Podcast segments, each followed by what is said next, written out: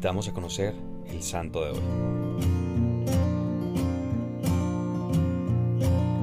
Hoy celebramos la fiesta de San Pedro de Alcántara. Pedro Garavita nació en Alcántara, en Extremadura, en 1499. Su padre era abogado y ejercía como gobernador de la localidad.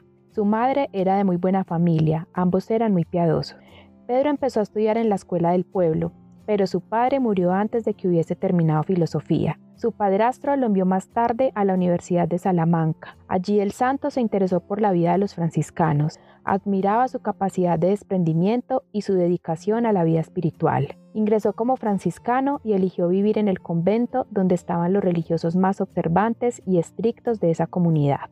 Durante el noviciado se desempeñó como sacristán, portero, hortelano, barrendero y cocinero, cada oficio lo desempeñó con amor y entusiasmo, aunque no siempre con eficacia, pues era distraído y varias veces fue reprendido por su superior. Las penitencias rigurosas que hacía le hicieron perder el sentido del gusto. En cierta ocasión encontró en su plato vinagre salado y lo tomó como si fuese la sopa ordinaria. Dormía sobre una piel sobre el suelo, sobre la que también se arrodillaba para orar una buena parte de la noche y dormía sentado con la cabeza contra la pared. El santo fue reduciendo gradualmente el tiempo de su vigilia para no dañar su salud.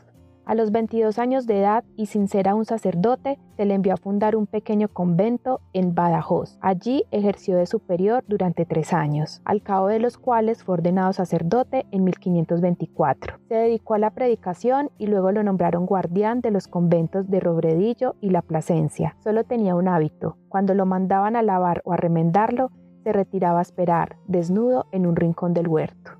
Dios le había favorecido con el don de la ciencia y el sentido de las cosas espirituales. Solo bastaba con presentarse en un sitio para empezar a convertir a los pecadores. San Pedro se sintió toda su vida atraído por la vida monástica. Fue enviado a un monasterio en el que pudo entregarse a la contemplación, con el cargo de superior. Allí compuso su libro sobre la oración, que fue el libro preferido de varios santos. Deseando San Pedro de Alcántara que los religiosos fueran más mortificados y se dedicaran por más tiempo a la oración y a la meditación, fundó una nueva rama de franciscanos llamados de estricta observancia. El sumo pontífice aprobó dicha congregación y pronto hubo en muchos sitios conventos dedicados a llevar a la santidad a sus religiosos por medio de una vida de gran penitencia. Las celdas eran muy pequeñas, la mitad de cada una de ellas estaba ocupada por tres tablas desnudas sobre las cuales dormían la iglesia hacía juego con el resto. Varios conventos adoptaron la reforma. San Pedro escribió en sus reglas que las celdas no debían tener más de dos metros de largo, que el número de frailes de cada convento no debía pasar de ocho, que los frailes debían andar descalzos, consagrar a la oración mental tres horas diarias y no recibir estipendios por las misas. Sus antiguos superiores no vieron con buenos ojos su empresa, y el santo fue tratado de hipócrita, traidor y ambicioso. A esas acusaciones replicó sencillamente, Padres míos, os ruego que toméis en cuenta la buena intención que me guía en esta empresa, pero si estáis plenamente convencidos de que no es para la gloria de Dios, haced cuanto podáis para echarla pique. Los frailes hicieron cuanto pudieron, pero la reforma siguió ganando terreno a pesar de todo.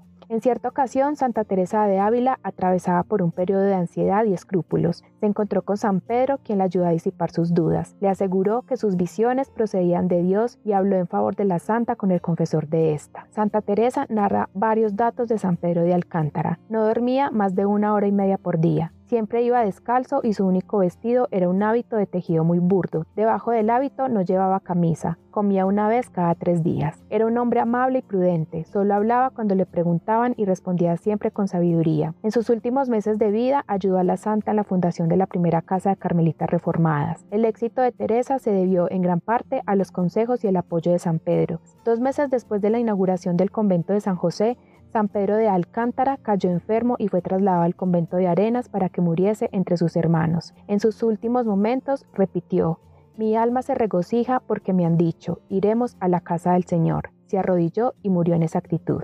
Termino haciendo oración con unas palabras pronunciadas por el santo a alguien que se quejaba de la maldad del mundo. El remedio es muy sencillo. El primer paso sería que vos y yo fuésemos lo que deberíamos ser, entonces estaremos en paz con nosotros mismos. Si todos hicieran eso, el mundo sería perfecto. Lo malo es que pensamos en reformar a otros antes de reformarnos a nosotros. Cristo Rey nuestro, venga tu reino.